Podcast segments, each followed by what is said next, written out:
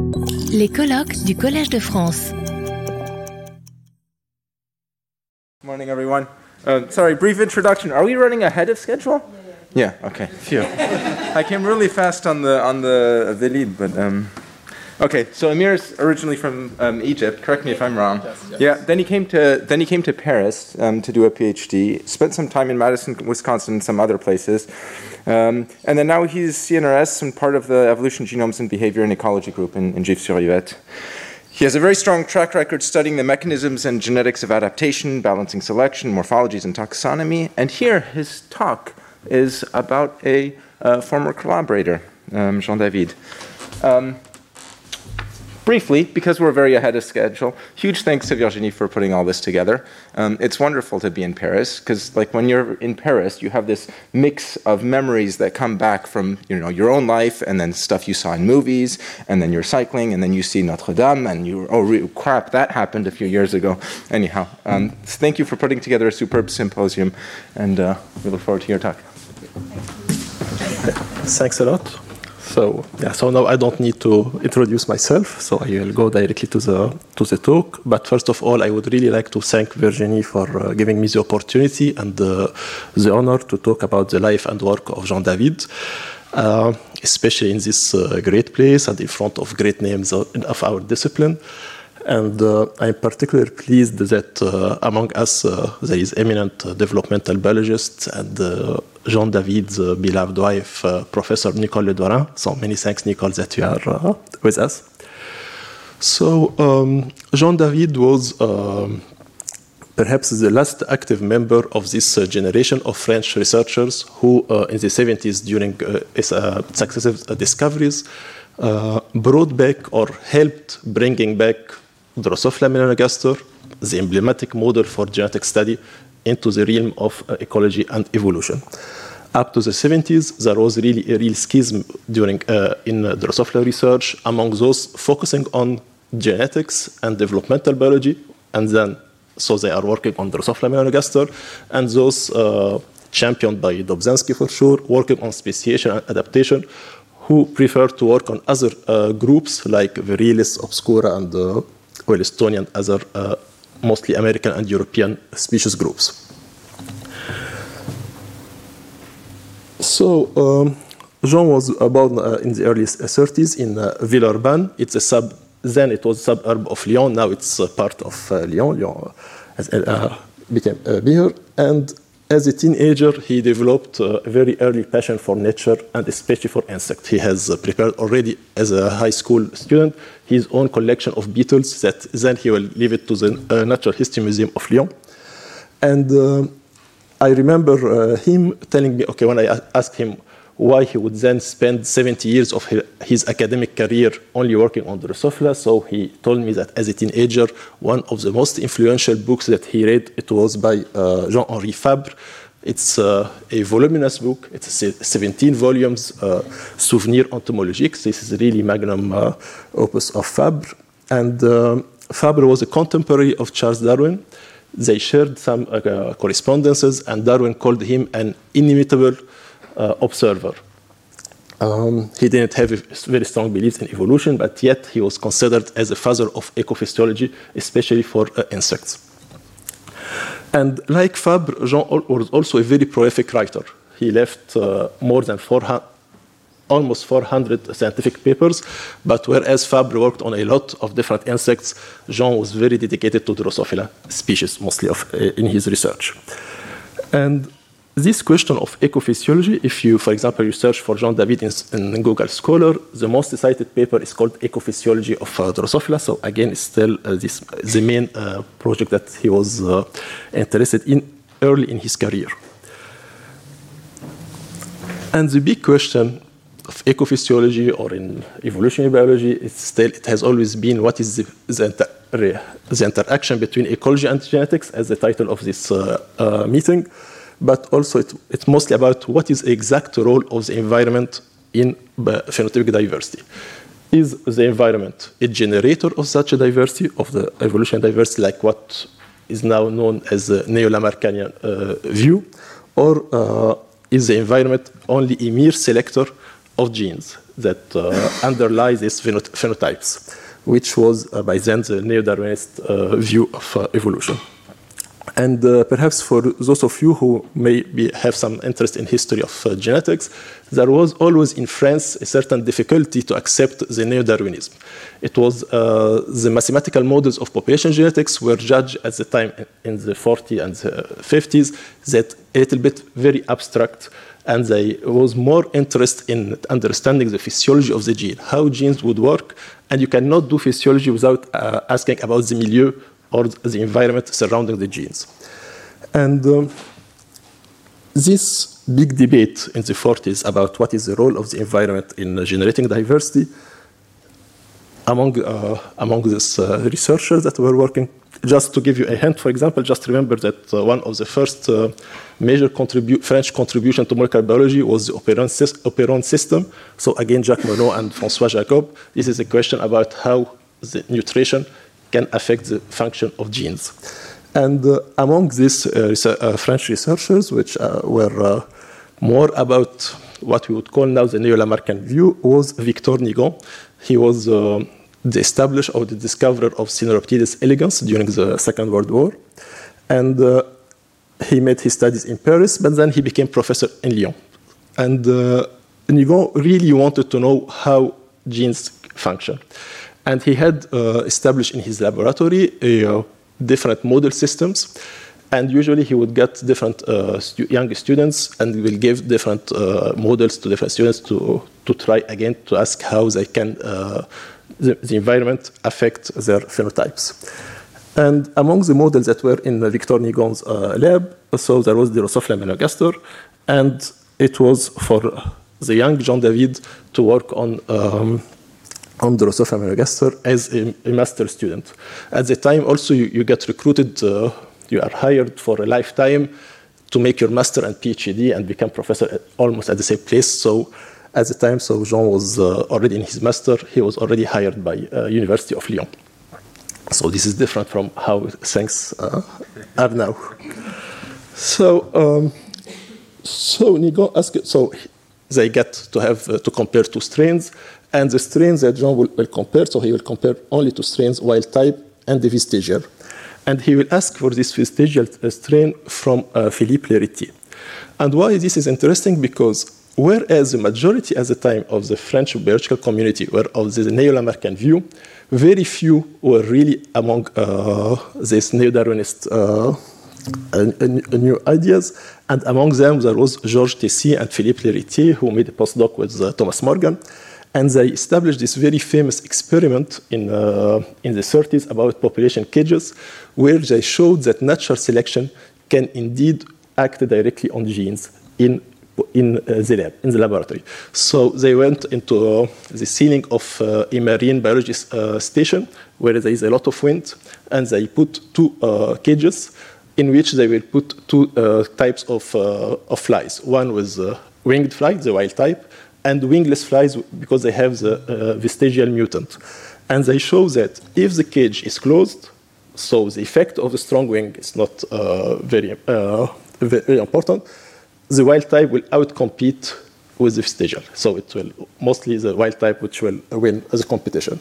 But if you open the cage and you leave it with the strong wind, it's going to be the vestigial mutant which will remain in the cage. And for a lot of naturalists, this is a, even have been discussed by Darwin, that in, when you go to windy islands, most insects usually are wingless. So this is a very recurrent uh, theme in uh, evolution, and this was an early demonstration that natural selection can really act to select for uh, otherwise deleterious mutation.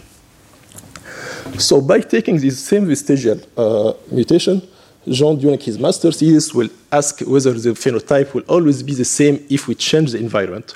And he will change two environmental factors. The first is temperature. And indeed, if you raise these vestigial flies in high temperature, they will develop normal wings. This has already been uh, shown in, in, the 30s. But the second uh, observation, which was very surprising, is that even under the same temperature, if you raise your, uh, the vestigial uh, flies on, on, uh, on a milieu, on, uh, on a medium that has already been worked out by larvae from the previous generation of vestigial larvae, the, the flies will develop normal wings. So there is something that will change biochemical constituent of the medium, which would help that this vestigial mutant will no longer uh, be uh, expressed. And this, if you come back to the population cage experiment, would be like, okay, if uh, Philippe L'Héritier and Georges Teissier and Yvette Neefs would just left for their flies for two generations on the same milieu, perhaps this experiment wouldn't have worked. But Jean would never go to, uh, to, say that okay, Teissier at the time, well, yes, there was some, because Teissier was the head of CNRS at the time, and it was a very famous uh, researcher uh, in France. But uh, anyway, so after this observation, Jean decided to, to conduct his PhD uh, thesis on the effect of nutrition on the phenotypes. And he will study what uh, he called pro, pro, uh, effet prolongé, prolonged effect, is exactly what we call now epigenetic. And he will try different uh, new, uh, comp components, asking on the phenotypes if it can be transmitted to next generations. And uh, he will only among the plethora of uh, elements only one will give will give a good result. It will going to be the methylene blue for just two generations will have an effect on body size or egg size. And uh, following this uh, thesis he will have a short postdoc in edinburgh which was at the time a temple of quantitative genetics uh, headed by uh, by Waddington with a lot of ideas again about the role of environment in generating diversity Back then, Jean will, uh, now he's professor in Lyon, he will found um, the genetic and experimental, experimental entomology laboratory. And I found, uh, and he will get a lot of students, uh, mostly working on the effect of uh, nutrition on uh, the Drosophila quantitative traits. And especially with a certain interest about fecundity and fertility, which are known as life history traits or uh, fitness related traits. And um, I found this passage, which I translate from his thesis, uh, saying, okay, yes, fitness is very important for evolution. It's, uh, it's something that we can compare between races, between species, but let's have first, but it's very difficult to measure. Any evolution biologist knows that fitness is very difficult to measure experimentally. And uh, so he will say, let's first start by a very practical goal, very easy goal, just to say what are the ideal medium for each trait, which means that what, which medium can really produce the higher mean and the lowest uh, uh, variance, phenotypic variance for each of these fitness-related uh, traits. And then the whole re, uh, research program would mostly focus on this. For almost 10 years, Jean will only worked on two uh, strains, vestigial and wild type. And even if himself he has worked on some uh, described new species of beetles and uh, of earwigs, he never worked on Drosophila in, uh, in the wild. So there was really very uh, um, separation between lab and ecology uh, at this time. But in the meanwhile, George Teissier continued at GFC to try to use melanogaster as an evolution model. But this was very difficult for two reasons. First of all, most population uh, of Drosophila melanogaster from North America, Europe, and uh, Asia, especially Japan, have had um, relatively uh, low genetic uh, variation. So to study adaptation, this was not very ideal. And the closest relative to Drosophila melanogaster, which is Drosophila simulans, is also a cosmopolitan species. It's so divergent, so it's not, again, ideally to study the genetics of uh, speciation. But TC student, who was Charles Bocquet, has really keen interest in empirical population genetics. He, he worked on crustacea, but he will ask uh, a researcher in his lab, Leonidas Tsacas, who was a systematist, to mostly explore the African uh, diversity, which at the time was not very uh, known. And Tsacas uh, will have two brilliant students who will uh, really work on this afrotropical diversity of Drosophila. Uh, Françoise Lemeunier, who was a, geneticist, and uh, Daniel Lachaise, who was a very brilliant ecologist. And Tsacas would secure a very, a very important grant, and he will invite other researchers to go to other parts of, to different parts of Africa to collect flies and to study those flies. And among those researchers is going to be uh, Jean David for his work in, in Lyon. And Jean will, uh, will spend one month in Gabon uh, studying flies for the first time in the wild. And this mission uh, is going to be life changing for, for Jean. For the first time, he really recognized how much there is a great diversity of species of Drosophila. It is not only wild type and vestigial. And also, again, he, because now he recognized very well the wild type and the vestigial uh, strains, he would realize that he can recognize the difference between an African and the European uh, flies just by some quantitative uh, traits. And, he, and this uh, will help then after this mission, I don't think there is a single uh, continent or a single different part where there are, can be flies where Jean will not go and collect flies and measure the, uh, the traits and bring, and bring them back uh, to the lab. So uh, in the 70s, he will start really to, to, be, to have this very interest in, the, in wild populations and uh, conduct a, a, good collaboration with both Tsacas and Lachaise. And these three researchers together will double the known species from the Melanogaster species subgroup. So up to, to this uh, date, only three species were described. Two are cosmopolitan, Melanogaster and Simulans, and only in the 50s, 50s a Swiss uh, entomologist, uh, Hans Burla, has described one from Cote d'Ivoire, Drosophila yakuba. And uh, only in the span of five years, in different parts of uh, Africa, um, four more species are going to be uh, described so Erecta, Orena, Teissieri, and Mauritiana. And Mauritiana will be, which in Mauritius would be the first case where you can really make a, a lot of inter-specific hybridization studies. So the first time that you can also make speciation studies uh, in uh, the Drosophila uh, melanogaster. A second important uh, uh, results from this work on African populations was the origin of the Drosophila melanogaster. So in a Nature paper published with Charles Bocquet, Jean will compare several populations of Drosophila simulans and Drosophila melanogaster from uh, tropical and temperate regions. And he will show that for some traits, you can really find parallel uh, patterns, not to say adaptations, but uh, for example, always in temperate regions, flies are going to be, have bigger size than uh, in tropical ones. And this mimic what you would have in the lab if you put the same uh, flies, isofemale, uh, isogenic flies, in different temperature, in uh, cold uh, environment, they will always be bigger too. But for other traits like ethanol tolerance, alcohol tolerance, only melanogaster show a strong latitudinal decline, but not simulans. And the explanation at the time it was that melanogaster arrived earlier to Europe than Simulans. This was the hypothesis.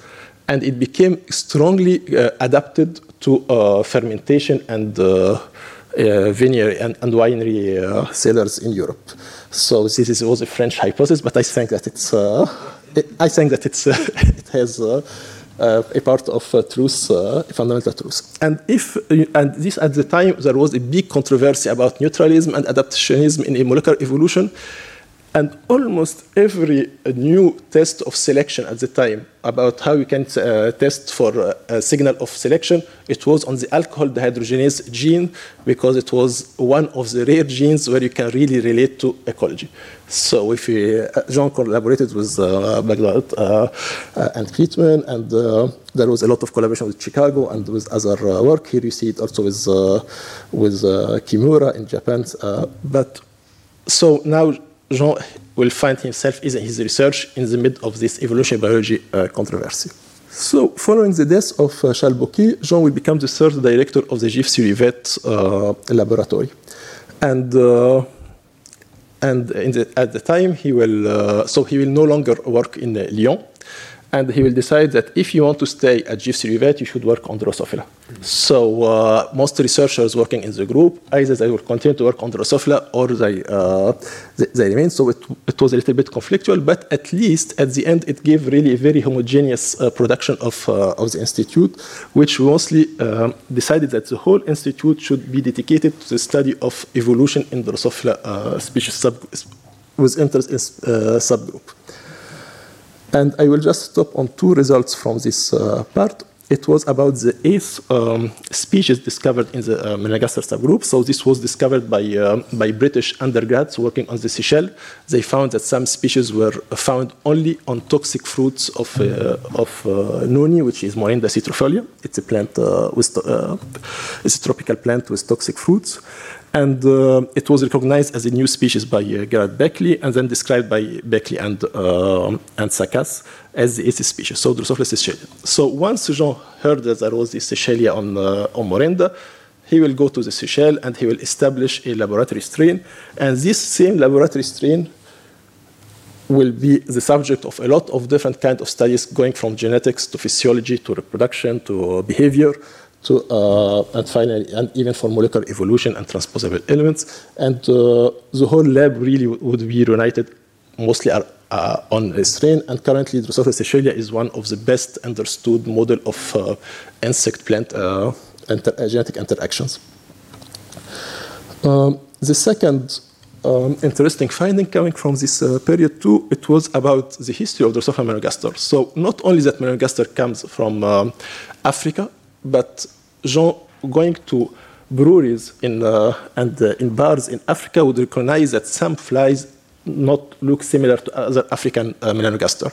And by looking good to them, they looked European. And because European and African flies differ in their allozyme profiles, he will be able to, to show that if you go in the bar, you are going to find Europe, only European flies. And when you go outside the bar, according to how much the distance that you take, the, the European alleles are going to diminish, and it will be mostly about the African uh, alleles.